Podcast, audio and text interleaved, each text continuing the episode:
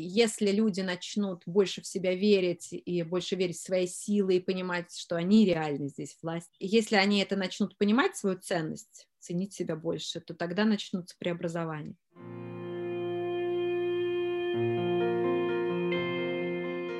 Дорогие слушатели, добрый день! Это подкаст «Агенты перемен», подкаст проекта «Реформум» о россиянах, которые воплощают свои мечты и строят страну будущего.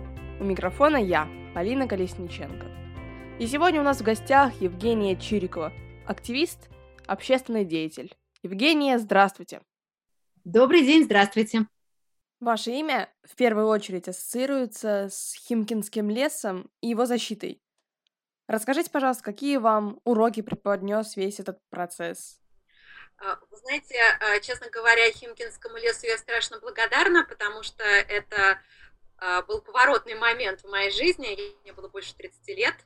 У меня к тому времени был уже собственный бизнес, три образования, двое детей, любимый муж, работа, дача, квартира, ну вот все, да, там машина, э, все то, что считается таким э, человеческим счастьем, да.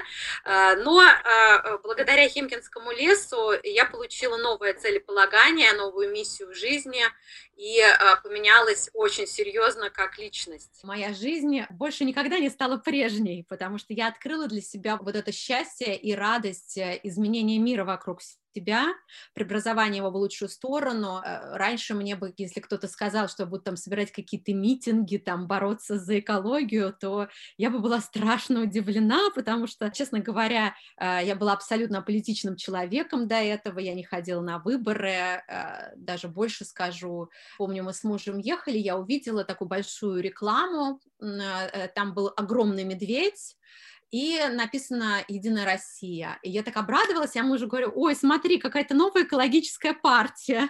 У них медведь такой большой, наверное, это что-то вроде Greenpeace. Но это, это вот показывает уровень моей вообще, моего политического пофигизма. То есть я была полным овощем просто. Ну, настолько, что я вот не знала про распад Советского Союза, и мне даже очень нравился Владимир Владимирович, он мне казался такой интеллигентный человек, даже стыдно вспоминать. И Химкинский лес меня поменял диаметрально в очень зрелом возрасте. Вот э, почему я очень верю в российское гражданское общество, потому что, понимаете, вот если такого овощи, как я, можно было поменять, то, э, вы знаете, все остальные поменяются точно к лучшему и станут гражданами. Немножко противный вопрос, но когда вы поняли, что лес не спасти, вот трасса уже построена? Когда это было? А, вы знаете, э, честно говоря, а, для меня процесс не кончается и по сей день, потому что мы а, продолжаем бороться, но уже на другом уровне. Мы смогли сделать э, международное расследование благодаря Bankwatch и э, нашим коллегам диаспоре французской. Я очень благодарна Libération Руси организации и благодарна компании Шерпа, потому что совместными усилиями мы смогли подать иск во французскую прокуратуру по поводу коррупционной схема. Дело в том, что по проекту трасса Москва-Санкт-Петербург э, деньги из Российской Федерации, они идут концессионеру французской компании Ванси, а потом, вот как мы это доказали в своем расследовании совместном, они отправляются в офшоры, в том числе в офшор к Аркадию Ротенбергу. И, собственно говоря, это явная такая международная коррупция. Мы обратились, естественно, и в российские э, органы, они не получили никакого ответа, а вот французское правосудие начало работу. Я даже приезжала приезжала во, во Францию, в Париж и давала показания. То есть э, э, я не могу сказать, что для меня эта борьба закончена. Я очень надеюсь, что это будет когда, э, когда-то да, завершено. Хотя из такой горячей фазы эта борьба перешла просто уже ну, на другой уровень.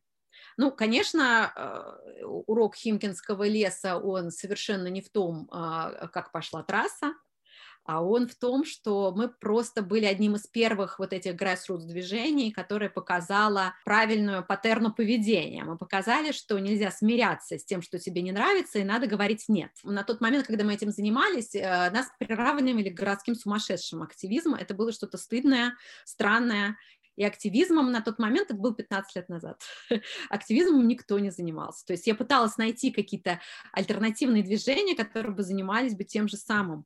Я э, не могла найти ни одного такого же движения. То есть максимально на нас похоже было движение за Шереметьевский лес, мы сразу с ними задружились. Но вот так вот по всей стране, это сейчас вы открываете ну, ну, карту там портала Активатики, например, зачем мы ее сделали, да, чтобы поднимать настроение людям, да, чтобы видели, как много у нас на самом деле очагов сопротивления и несправедливости по совершенно разным поводам. А на тот момент, 15 лет назад, когда мы только начинали нашу активность, этого ничего не было. Поэтому э, главный урок Химкинского леса – это то, что можно говорить «нет», а, когда вас это не устраивает, можно самоорганизовываться, защищать свои права. И а, вы знаете, очень интересно, что после нашего лагеря в защиту Химкинского леса, мы же в лесу жили два года, начали появляться новые движения, они а, были в основном на тот момент экологические, и все они себя называли вторым Химкинским лесом. И я когда-то уже насчитала там какой-то не один десяток этих вторых химкинских лесов по всей территории России. Вот, так что я считаю, что это был а, самый главный значимый итог, о котором мы даже не подозревали, когда только начинали свою активность. Но ведь, насколько я помню, примерно в одно время с вами действовало и движение защиты Байкала. Байкал был раньше, но это было совсем другое движение, потому что это было движение а, которое во многом было возможно благодаря работе профессиональных НКОшников. И здесь я хочу сказать большое спасибо потрясающей российской организации Greenpeace. И это была совсем другая борьба. Это была борьба профессионалов. Вот мы, это были просто, знаете ли, а, абсолютно вот ни сном, ни духом. Я вам себя описала, в каком я была состоянии овощном. А, а за Байкал боролись профессионалы, профи, и там была блестящая совершенно победа. И ВВФ принял участие, и э, Байкальская волна. Это были очень профессиональные люди, их действия были потрясающие, хрестоматийные, просто это должно войти просто в учебники для активистов. Это была другая история. Этих людей был опыт, у них были знания, они умели распространять информацию, самоорганизовываться, делать акции и кампейнинг. У нас этого ничего не было, мы это ничего не умели. Мы были просто из спального района, а, обычные совершенно люди, даже не граждане, так сказать, в полном смысле этого слова, а, которым все приходилось делать как бы с нуля. Ну, вы шли по наитию. Мы шли э, по опыту тех э, экологов, которые боролись за свои права э, в Европе и в Америке. Мы находили там информацию, потому что мы не, хот... не могли найти э, российских, таких же непрофессиональных да, людей из НКО, а мы хотели найти вот опыт таких же людей, обычных, как мы. И мы, как ни странно, нашли такой пример. Это было дело Свомпи в Англии, когда совершенно обычный парень, Свомпи это значит болотный, организовал движение в защиту леса, которые тоже пытались уничтожить по трассу. Это он придумал делать такие норы, да, под лесом. Они туда забирались со своими друзьями, предупреждали об этом журналистов, и а, когда приезжала техника, то все журналисты уже были на подходе, и они уже были готовы снимать, как этих несчастных э, экологов да, зароют понятно, это было ну, с большим риском для их жизни. Они себя приковывали к деревьям, а, то есть у них был очень такой яркий протест, э, и нас э, вот это дело с Вомпи, оно очень-очень нас вдохновляло долгое время. На мой взгляд, это довольно радикальные способы протеста. Вам были свойственны вот такие отчаянные жесты? Ну, примерно такие, как у Свомпи. А, мы были намного более более такие мещанские товарищи. Вообще мы начали с того, что мы потихонечку организовывали сборы подписей и э, организовывали маленькие пикеты, распространяли информацию, и мы были в таком состоянии лет пять катализатором нашего движения явилась трагедия. Дело в том, что один из ну, самых достойных граждан нашего городка, Химок, это Михаил Бекетов, журналист, он действительно героическая совершенно личность, он сам на свои деньги выпускал газету «Химкинская правда», и, собственно говоря, на него было совершено покушение после того, как он написал статью, что за Химкинским лесом стоит коррупция. До этого уже власти организовывали, у него был давний конфликт с нашими коррупционными и преступными преступными властями а, в Химках. Он а, до этого уже подвергался покушению, то есть э, ему машину взорвали, ему собаку убили, подбросили. И в конце концов на него завели уголовное дело по статье «Клевета», и вот после его статьи он, собственно говоря, а, можно сказать, поплатился жизнью, то есть его избили так, что он стал глубоким инвалидом, попал в реанимацию, потерял 50 килограммов веса, он никогда больше не смог реабилитироваться после этого, и эта история, она потрясла совершенно и нас, и а, мы начали э, настолько отчаянно распространять об этом информацию, что об этом услышали вообще во всем мире. То есть до этого было очень много покушений на химкинских активистов. А, например, главному редактору гражданского согласия было нанесено 12 ножевых ранений, и не было даже возбуждено уголовного дела.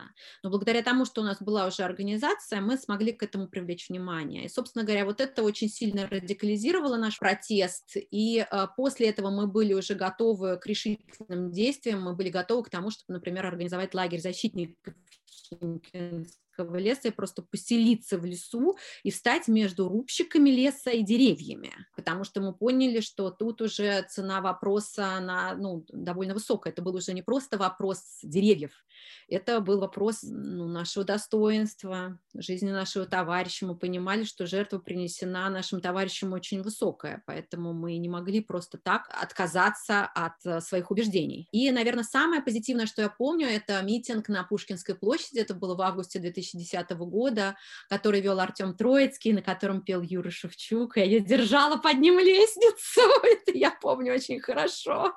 Вот, это было потрясающе, потому что нам не дали провести аппаратуру звукоусиливающую, и Юрий пел просто в голос на 5000 mm-hmm. человек Пушкинской площади огромное количество людей, и это было просто, ну, невозможно его услышать, но поскольку это была песня Родина, то все просто пели вместе с ним. И это была совершенно фантастическая э, минута переживания и единения со своим народом. Такие пафосные слова, но это было одно из самых счастливых мгновений в моей жизни. Вот я просто это чувствовала, что вот у нас у всех одни ценности, да, мы, мы все единые. И э, это вот, это фантастическая вот эта синергия, с одной стороны, а с другой стороны взаимная эмпатия и солидарность, и вот самые-самые лучшие чувства, то есть выплескивался окситоцин просто бочками, вот, это было потрясающе. А потом у нас, э, честно говоря, были разные этапы. Я вообще поняла, что на разные этапы борьбы, такой активистской, приходится, во-первых, разные действия, во-вторых, это разные команды, как ни странно. То есть если вы долго существуете как движение, то как бы этап, когда вы там, ну, собираете подписи и проводите такие спокойные, тихие, мирные акции, да, и что называется, там ходите с шариками, это одни люди. Когда вы становитесь более радикальны и вы делаете акции прямого действия,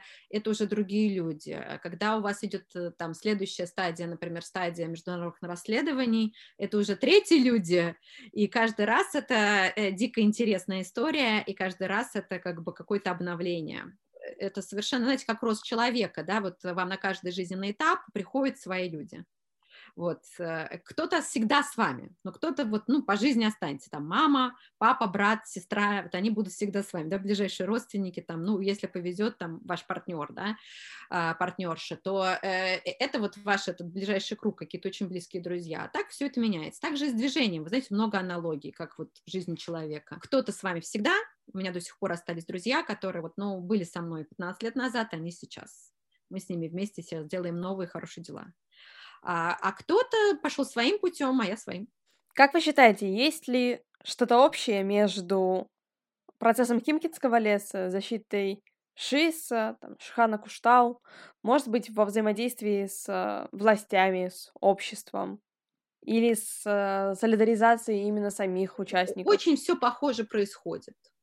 А, все очень похоже, этот процесс, то есть сначала люди учатся самоорганизовываться, они набивают себе шишки на этом тернистом пути, потом им что-то удается, их начинают бить, э, к этому привлекается большое общественное внимание, им не хватает сил, они э, выдерживают стоически эту фазу, они доходят до каких-то своих побед, э, своих поражений, приобретают известность, на них начинают обращать внимание власти. Эти все процессы, да, они, может быть, просто Куштау и ШИС, они более успешны, чем мы, потому что у нас, э, да, нам удалось сохранить большую часть леса, то есть нам хотели вырубить 2500 гектаров, в результате вырубили 100. Вот, то есть лес-то мы спасли мы не смогли убрать дорогу из леса, но сам лес стоит. Но э, если говорить про Куштау и Шиес, там прям победа в чистую, они они, конечно, больше молодцы, чем мы. Восхищение мое полнейшее, они молодцы. И им было сложнее, чем нам, потому что мы-то были рядом с Москвой, и нам было проще доехать журналистам, а журналисты в этом деле крайне-крайне важное создание, потому что если про тебя не пишут, тебя нет. Вот что бы ты ни делал. Если про тебя не написали, вот что это произошло, то все, собственно говоря. Зря сжигался. А нам это было намного проще к себе привлечь внимание, ну, в силу просто географии, чем э, тем же самым защитникам Куштау или защитникам Шииса. А они это сделали. Просто респект. А как у них и у вас было в плане отношений с властями местными? Или, может быть, какими-то силовыми структурами? Ну, как обычно, у активистов не бывает хорошо с властями, всегда фигово. Власти всегда стараются вас уничтожить, а вся машина работает всегда против вас. Прокуратура, суды, полиция, Центр по борьбе с экстремизмом. Ну вот просто все работает, там ЖКХ местное, да, но все работает против вас. И это происходит везде и всегда в России. Э, государство работает против людей, к сожалению. То есть получается у нас ситуация, что как бы люди для государства, а не государство для людей. И это очень-очень э, грустная история. И до тех пор, пока у нас не будет нормальной сменяемости власти, она у нас так и будет продолжаться. Понимаете, никому не нравится лежать под бульдозером, никому не нравится э, жить в лесу два года в вагончике. Никому Вот, понимаете?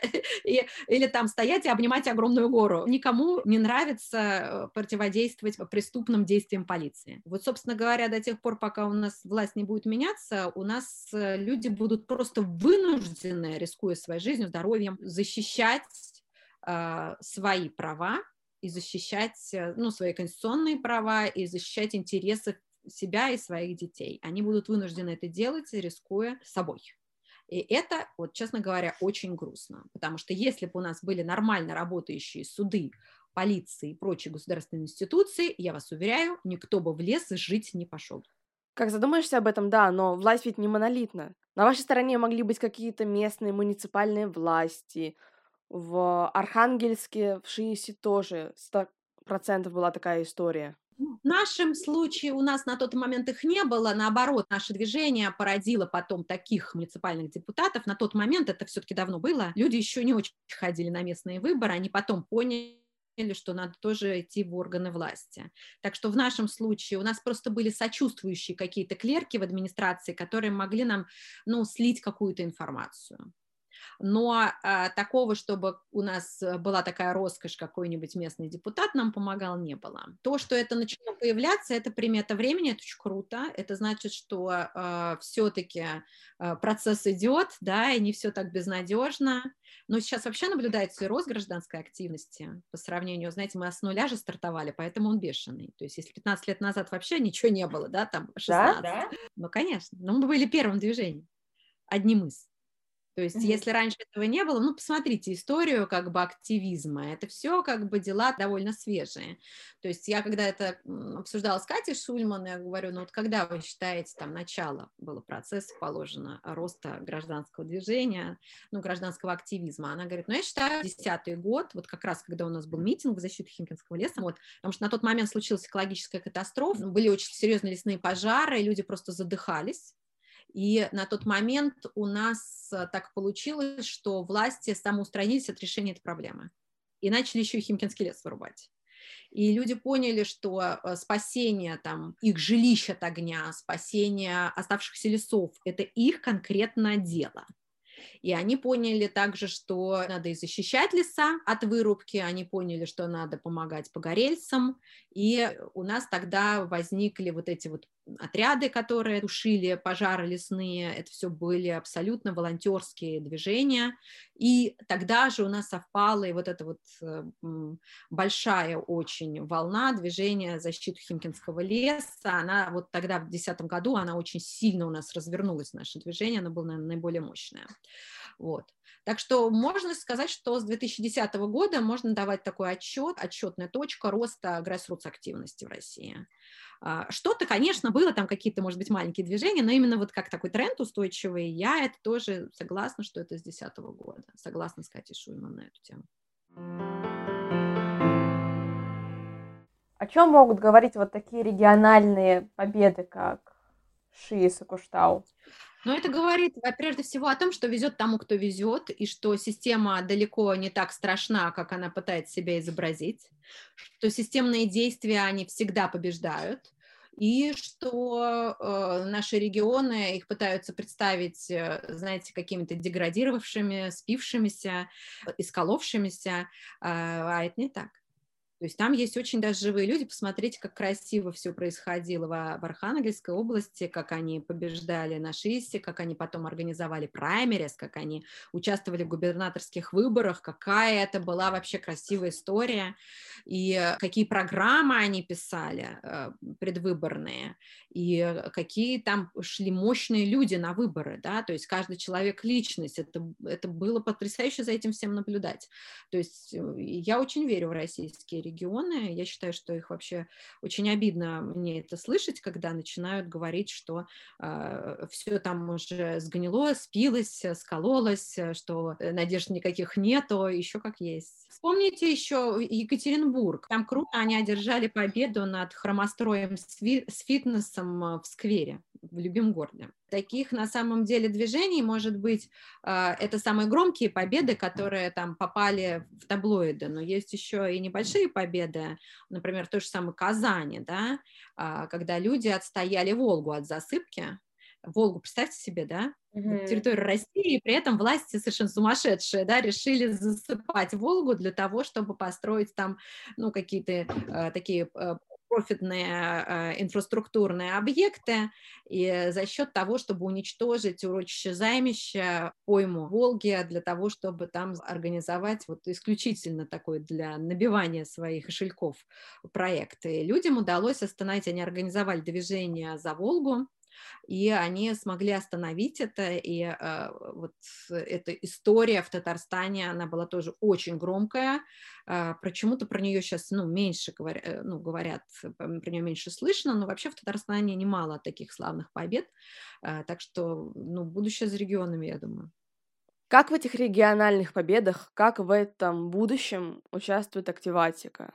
Давайте объясним, пожалуйста, для слушателей, что это за проект. А, вы знаете, ну, мы, защитники Химкинского леса, решили э, сделать такой подарок гражданскому обществу России а, дело в том, что мы убедились, что для активиста самое главное – голос. Мы поняли, что у нас большие проблемы с журналистами, потому что они как акулы. Им было интересно ехать, когда у нас была кровь в лагере. А нам не очень было интересно каждый раз да, давать какие-то им жертвы человеческие. Нам хотелось, чтобы они приезжали просто на наши акции, даже если они не сопряжены с тем, что кому-то из нас откусили голову. Да?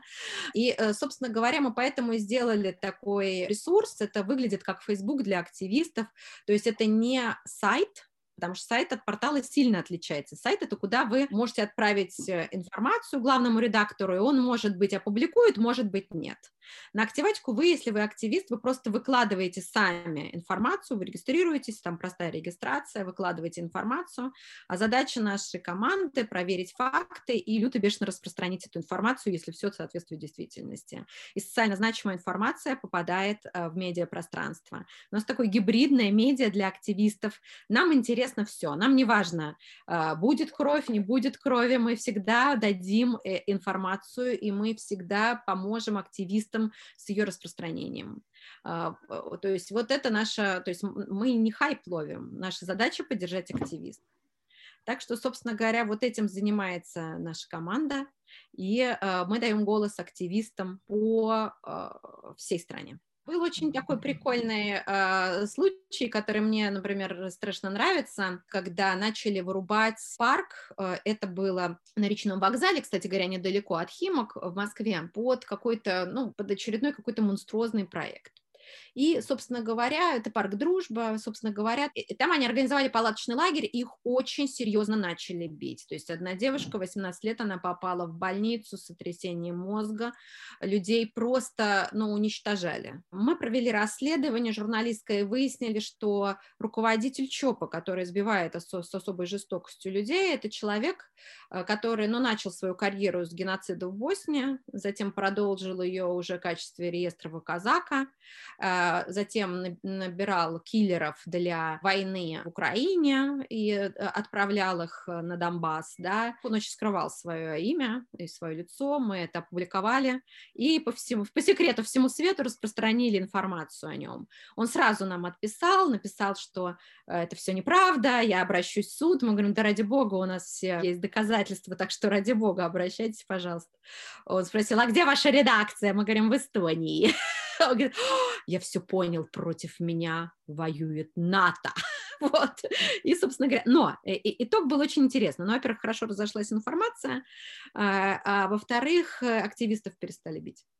Что действеннее, муниципальное самоуправление или корректная работа федеральных властей? Но вы знаете, она просто так не простроится, наша федеральная власть, а, и никаких к тому предпосылок нет, она у нас даже не меняется. Если она не меняется, она все больше жиреет, тупеет, костенеет, и, и, и, и как бы этот путь, он вообще ни к чему не приведет. Я я верю в низовой активизм, и я верю, что вот эта сеть а, активистов — это именно тот важнейший фактор преобразования России. Почему? Потому что люди, которые побывали активистами, во-первых, они как в матрице, да, они вдруг начинают понимать реальность, они понимают, что, например, медиа российским, да, их даже медиа это нельзя назвать, что им нельзя верить, да, они начинают понимать, что государство не работает, что государственные институции не работают так, как они должны работать, и у них появляется запрос на демократию, и они начинают хотеть идти, например, в муниципальные депутаты, потому что муниципальные депутаты тоже не с неба на нас падают, это обычно люди, которые что-то для себя поняли после каких-то активистских кампаний и борьбы за свои права. Это, это довольно тяжело, когда ты сопротивляешься такой Э, страшной системе. Здесь, конечно, нужно очень бережно относиться к себе, понимать, что твой ресурс — это ценность, и это игра в долгую, это марафонский забег, надо себя беречь, если ты хочешь увидеть преобразование, как говорила Людмила Михайловна Алексеева, живи долго. И, собственно говоря, я верю, что именно вот эти гражданские группы — это надежда России, потому что они будут в состоянии провести демократическое преобразование России в случае падения режима. Рано или поздно он, конечно, пойдет. И это будут те самые люди, которые умеют самоорганизовываться, которым нужна демократия, и которые понимают, как, ну, как дела делаются которые понимают, что иждивенческая позиция, когда ты ждешь, что добрый дядя сверху тебе что-то сделает, так не бывает, не работает. Ты должен сам лапками, ты должен сам-сам. Вот у них вот это вот ощущение, что от них все зависит, что они могут преобразовать этот мир, вот это важнейшие люди для России. Это люди, вот активисты и муниципальные. Кстати, прожить долго. Профсоюзы. Как вы считаете, что им нужно, чтобы выжить в России, в современной России?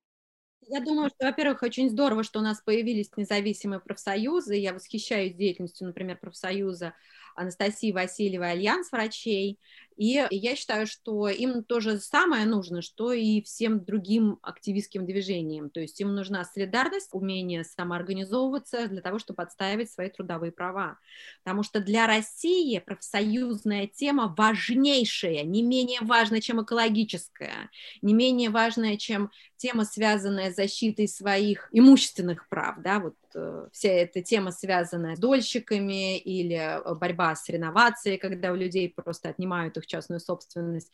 Это все важнейшая тема, но защита ваших трудовых прав, а, извините, в России они на каждом углу нарушаются. В России люди совершенно бесправны, им некуда пойти, если работодатель нарушает э, э, право работника. Э, у нас нет независимых профсоюзов практически для такой огромной страны с населением, которое получает не очень-то много денег, прямо скажем. Для такой страны профсоюзное движение – это как манна небесная. Людям это очень важно. Поэтому я думаю, что у нас наступает новая эра, так же, как у нас там 10 лет назад, там 15 лет назад начали начали появляться э, гражданские движения, такие как там, ну, в защиту Химкинского леса и другие, то сейчас у нас будет все больше и больше профсоюзов. У нас уже есть и профсоюз Альянс учителей, Альянс врачей, даже омбудсмен полиции, и есть профсоюз, который борется за права стюардов и стюардесс. И я думаю, да, дальнобойщики, по сути, это был профсоюз, да, и они там добились э, того, что выплаты по системе Платон были снижены в несколько раз. Э, это было мощнейшее движение вот несколько лет назад. Mm-hmm. Мы любовались, как они боролись за свои права. И чем дальше, тем будет больше таких профсоюзных движений, у них большое будущее, потому что это то, что нужно людям, защита их трудовых прав. Это, это очень правильное дело. Как так произошло, что профсоюзы, то, что лично у меня, например, ассоциировалось с выдачей путевочек в санатории и детские лагеря, и считалось тем, что давно ушло в прошлое, превратилось в современный коллективный способ борьбы за свои права. Ну, вы знаете, у нас очень много было такое в Советском Союзе, что э, такой симулякр. У нас, между прочим, там и выборы были но выборы без выбора, и профсоюзы, которые были не профсоюзы. На самом деле это все правильное явление. Вот выборы настоящие, когда по-настоящему сменяется власть, а не делает вид, что она провела выборы. Это здорово, это круто, просто там врали много, изображали, что есть то, чего нет на самом деле. И профсоюзные движения, когда есть организации, которые готовы защищать ваши трудовые права, а не просто вам путевку выдавать, причем каким-то диким образом поощряя дюльтер, потому что я напоминаю, что в Советском Союзе любили давать путевку на какого-нибудь одного члена член семьи, чтобы папа ехал, а мама с детьми сидела, да, вот дичь какая-то. Вот, собственно говоря, настоящая борьба за права – это не про путевочки. Настоящая борьба за права – это чтобы у вас были нормальные условия на вашем рабочем месте, чтобы у вас была достойная заработная плата, чтобы в случае, э, если вы получили какую-то травму на рабочем месте, да, чтобы у вас была э, достойная как бы помощь медицинская. Это все вот про это. Это не про путевки на самом деле. Это то, что реально нужно людям, чтобы была адекватная защита их трудовых прав а мы трудимся все-таки с вами больше, чем чтобы, чтобы то другое мы не делали в этой жизни. Мы взрослые люди, мы трудимся с вами большую часть дня. Поэтому наши трудовые права надо защищать, это очень правильное дело. Ну, мне вообще грех на что жаловаться. Я взрослый человек, да, но при этом у меня мой рабочий день максимально размазан по неделе. Я могу сегодня поработать больше, завтра меньше, послезавтра не работать совсем. И это зависит только от меня. Да, и, и неплохо бы, чтобы да. кто-то защищал права, в том числе и фрилансеров. Потому что тут, понимаете, ситуация, когда э, все завоевания, да, которые профсоюзное движение потом и кровью отстаивали там еще в XIX веке, они сейчас совершенно размываются, потому что опять э, безразмерная рабочая неделя, опять как бы большое поле для эксплуатации э, человека человеком. И на самом деле стремление работодателя не платить вам достойную зарплату, потому что вы якобы дома сидите, а то, что вы дома сидите, извините, вы сами себе все организуете. Вы себе и уборщик, и повар, и IT айтишник и все прочее, и никто вам не помогает, и вы пашете там в пять раз больше, чем если бы все это для вас организовывал офис. Да? Так что на самом деле это большой вопрос по поводу защиты трудовых прав людей творческих профессий на фрилансе. Я думаю, что тоже не загораем то время, когда будут у нас соответствующие профсоюзы, которые будут людей учить, во-первых, отстаивать свои права, но и будут э, учить их, как правильно делать и как-то э, бороться с неправильными работодателями. Я не единственная, кто об этом говорит, об этом Катя Шульман говорит, сейчас много кто об этом говорит. Это, знаете, после пандемии это уже настолько общее место, потому что вы же видите, насколько это все непросто организовывать работу из дома в результате э, у меня вот, например, осталось хобби поспать, потому что да, все остальное практически не хватает времени. Мы же работаем нон-стоп, а надо еще как-то успеть семейные дела сделать, да, по хозяйству пошуршать, а то и кушать будет нечего. Как вы считаете, то, что выводило нас на акции протеста в 2020 году, будет ли нас как-то заставлять выступать против в 2021 году? Какие поводы будут у россиян для этого в следующем году? Ну, вы знаете, я не думаю, что у нас 2021 год будет сильно отличаться от того, что мы имеем сейчас. Не вижу к этому никаких предпосылок, честно говоря. Посмотрите, что происходит, например, там а, в наших регионах и что выводит людей. Вот э, то, что выводит сейчас, будет выводить и через год. Может быть, немножечко нас мобилизуют, как бы, как обычно, да, выборы, они общество немножко мобилизуют, и люди чуть больше начинают смотреть направо и налево, у них появляется новый шанс, да, подумать еще о своей жизни. Э, но я не предвижу каких-то очень там грандиозных э, изменений и каких-то очень больших протестов, но э, я думаю, что вот этот процесс роста гражданской активности, который мы наблюдаем с 2010 года, который неуклонно у нас продолжается, он растет, и сейчас мы видим, как этим захва- захватываются новые и новые регионы, я думаю, что это продолжится и профсоюзное движение тоже будет расти. Я думаю, что у нас будет постепенный плавный рост вот по тем самым темам, которые мы видим сейчас. А темы мы видим, э, эти темы, собственно говоря, они э, у нас неизменны, да, сейчас это наши э, экологические права, это права, ну, соблюдение прав на частную собственность, люди охотно за это выходит. Посмотрите на движение дольщиков, тоже по всей стране оно происходит. Это э, права человека, все-таки, слава богу, люди за это выходят. И это наши трудовые права. То есть э, эти движения продолжатся. Права за, на э, право честного выбора очень бы хотелось такое движение увидеть, а, но я, э, ну, честно говоря, не уверена, что у нас повторится ситуация 2012 года, и что у нас в 2021 году будет э, такой же протест. Ну, 12 еще было, было, но уже я просто там была один из лидеров этого протеста. Mm. Мне запомнился и 12. ну, так что на самом деле у нас, э, э, у нас уже этот опыт был. Мне бы очень хотелось, чтобы у нас, ну, чтобы я ошибалась, да, чтобы это повторилось, но просто предпосылок сейчас к этому я не вижу. Да, очень хотелось бы, чтобы волна активистского движения не спала.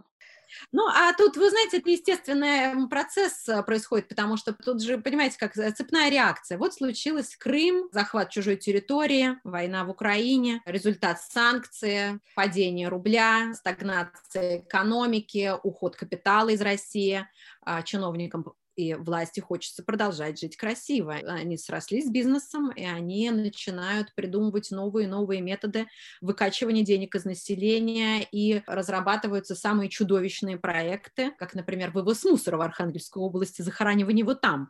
А это прямое следствие того, что не решается цивилизованным образом а, проблема с утилизацией мусора в Москве. То есть застройка идет полным ходом, набиваются карманы, а инфраструктурный вопрос не решается никак. А куда девать мусор? А пусть он там, в Архангельской области будет захоронен. И совершенно оскорбительный проект э, начинает реализовываться. И вот поднимать целый регион. Или Куштау, где, опять же, бизнес захотел э, получить сверхприбыль, они начинают разработку горы для того, чтобы чтобы как бы известняк получать, не думая о том, что они просто срывают, да, начисто.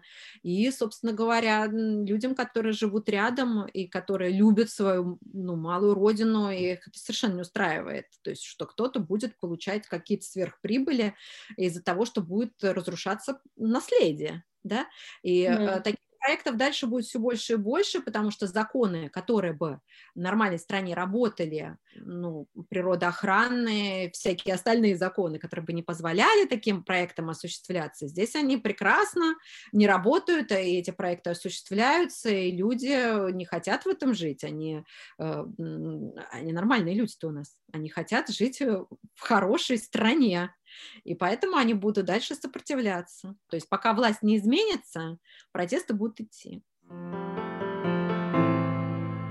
О протестах. Почему вы считаете, что в России лидерный протест опасен? Но это же видно, вот вспомним Навального. Да? Спросите у Навального, почему лидерный протест опасен? Нет, нет, я про другое. Опасен протест именно для лидера или для России? Прежде всего, конечно, он опасен э, для человека, который становится лидером, потому что я по себе знаю, как это больно. И это может быть больно не только для него, но у меня, например, детей пытались отнять, да, в Центр по борьбе с экстремизмом и опека из-за моих активных действий. Слава богу, что это не удалось, благодаря тому, что я развела большую кампанию общественную и медийную, чтобы защитить себя и своих детей. Э, лидеры пытаются купить, убить, э, отравить и сделать с ним всякое нехорошее. Поэтому обратите внимание, что современный российский протест, новый, да, региональный, он практически всегда безлидерный. Вы не знаете, кто лидер протеста на Шиисе или на Куштау. Вы не знаете, кто лидер протеста в Екатеринбурге. Все лидеры. И вот это очень клево, потому что непонятно, по чьей голове бить. И это очень хорошо, потому что, собственно говоря, в этом случае система более устойчивая. Это, знаете, из серии, как вот в счастливых странах не знают имя президента. Угу. Это более устойчивая система, когда ничего не зависит от одного человека. Это здорово. А Беларусь?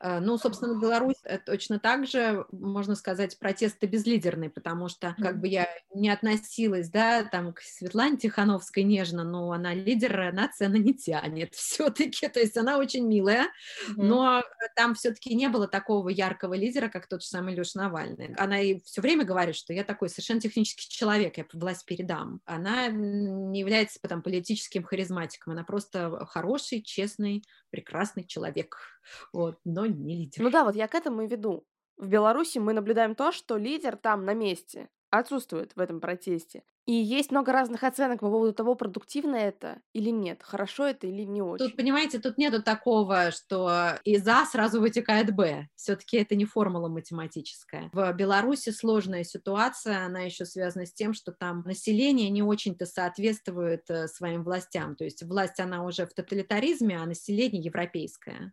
И люди не готовы жертвовать вот так вот э, своей жизнью, как это было, например, в 19-20 веке, потому что поменялась система ценностей у людей.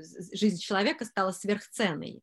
А для власти Беларуси жизнь человека ничего не стоит. И вот это сталкиваются две совершенно разные планеты, да, две разные ментальности. Вот они сталкиваются. Трагическая ситуация, мы это сейчас наблюдаем.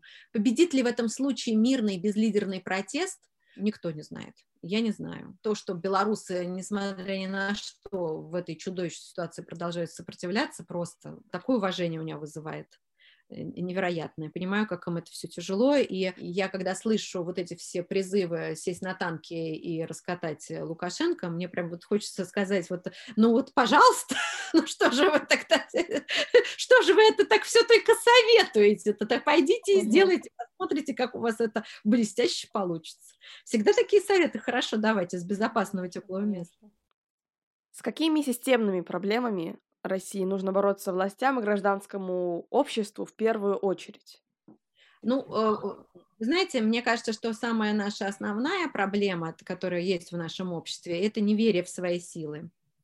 Вот это прямо она и системная, и это выученная беспомощность, это взгляд снизу вверх на власть придержащих. Вот э, если люди начнут больше в себя верить и больше верить в свои силы и понимать, что они реально здесь власть, они платят налоги, на это все происходит. Не потому, что у нас нефть какая-то, у нас полбюджета это налоги. Если они это начнут понимать, свою ценность, ценить себя больше, то тогда начнутся преобразования. И это основная проблема? Это камень преткновения или есть что-то еще? У нас как бы проблема в том, что люди себя не очень ценят. И от этого, мне кажется, у нас э, а, ну, наша главная беда.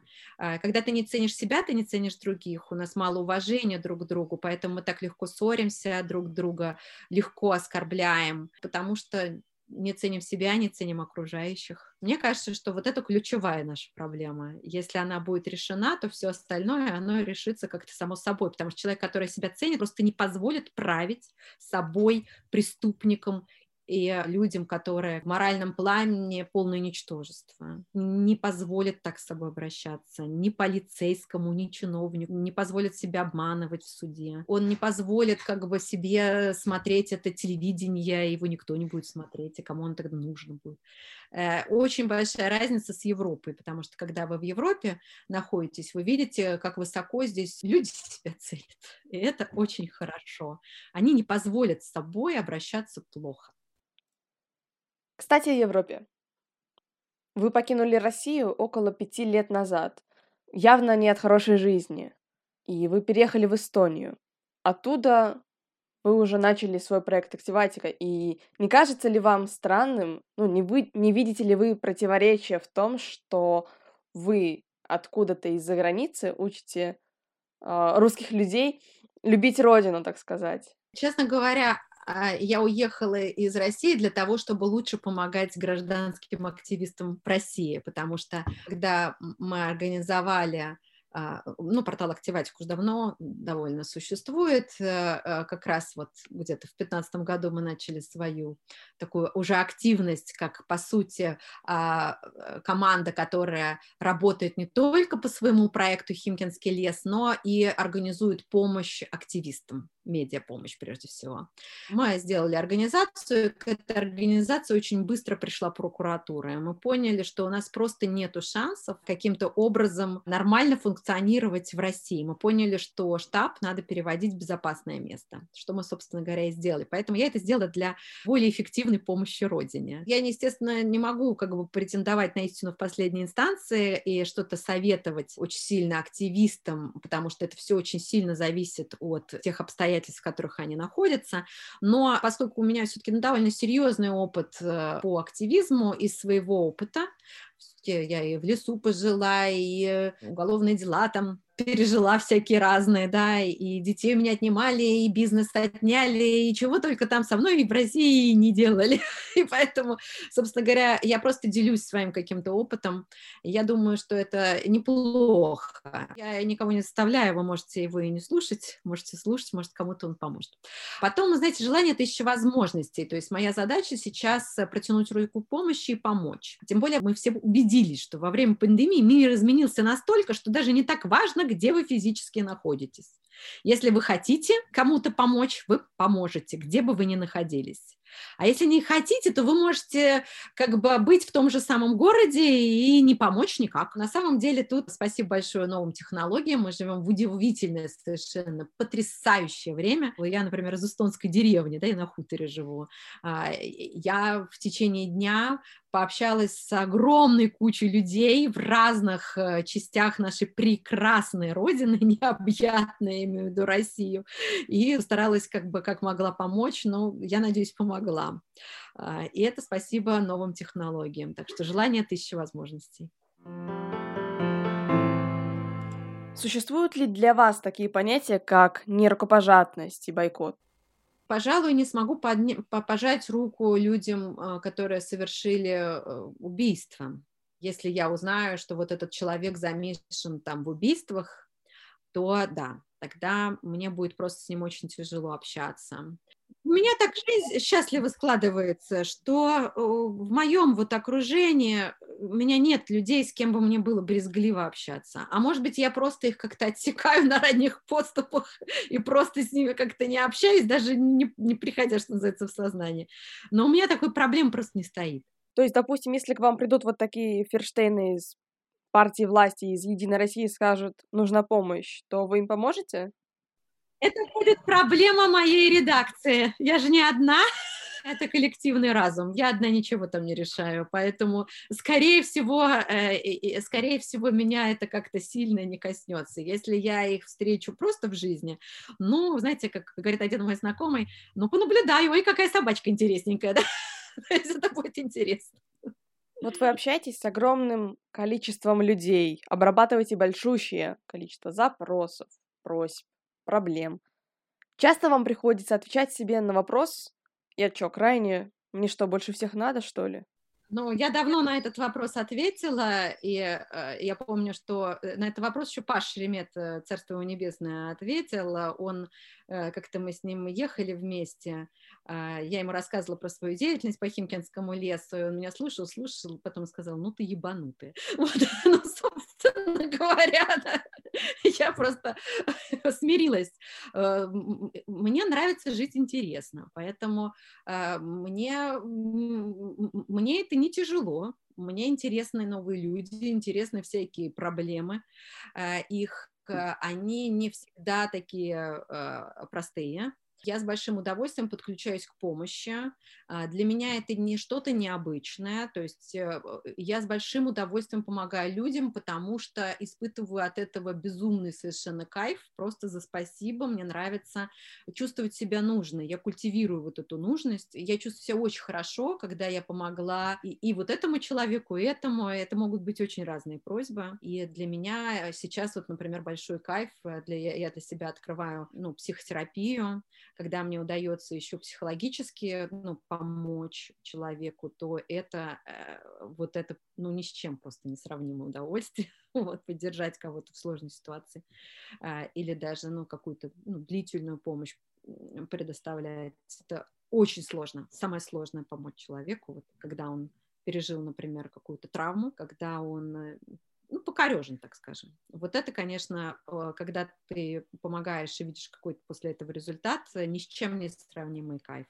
Человеку нужен человек, и самое большое удовольствие, которое мы испытываем, мы же все как бы социальные животные, да, это когда мы друг другу помогаем, мы испытываем невероятное счастье от этого. Так что если хотите быть счастливы, то, то помогайте. Мы обычно заканчиваем наши выпуски тем, что просим героев вспомнить какой-нибудь отрывок из художественного произведения какого-либо, который им дает сил, или их как-то бодрит, или им просто очень важен. Есть ли такой отрывок, диалог, что-то еще у вас? У меня есть очень любимый автор, это Людмила Михайловна Улицкая. Я помню, что у нее был замечательный совершенно рассказ про очень активную женщину, ее, кстати, звали Женя. Она всем все время помогает, она такая очень занятая, у нее еженедельник, где все-все-все-все-все записано, и она вся такая очень сильно замотанная. К ней приходит совершенно потрясающая женщина, и она неофитка, она э, стала иудейкой причем совершенно русская баба, стала иудейкой. И вот эта вот э, женщина э, приходит к ней в дом, опоздав совершенно чудовищно. Причем э, вот эта Женя, да, она на самом деле э, стремится ей же помочь вот этой вот тете. И вот она из-за нее, у нее рушится весь график. И она такая злая уже, у нее такая злая энергия. И тут она заходит, и красивая, там, как пишет Улицкая, ты красивая, блядь, как богиня просто, она там какая-то вся приходит такая неторопливая, неспешная, просто себя вносит. И у нее Женя говорит, да как же так? Ты чего так долго-то шла? И она очень спокойно на нее смотрит и говорит, ты много суетишься, человеку должно быть хорошо. И вот эта вот фраза, что человеку должно быть хорошо, вот я ее всегда стараюсь себе повторять. Если я слишком уж разгоняюсь, и я уже забываю, ради чего это все делается, если останавливаю, вкусно кормлю или танцую, ну что-то такое, как бы делаю паузу и вспоминаю, что я все это делаю, чтобы мне было хорошо. Тогда будет хорошо другим. Потому что если мне нехорошо, я другим хорошо не сделаю. Лучше ничего не делать. Пожалуй, на этом все. С вами был подкаст «Агенты перемен», его ведущая Полина Колесниченко и наши гости Евгения Чирик. Не забывайте делать хорошо себе, помните о других. С Новым годом! Счастливо!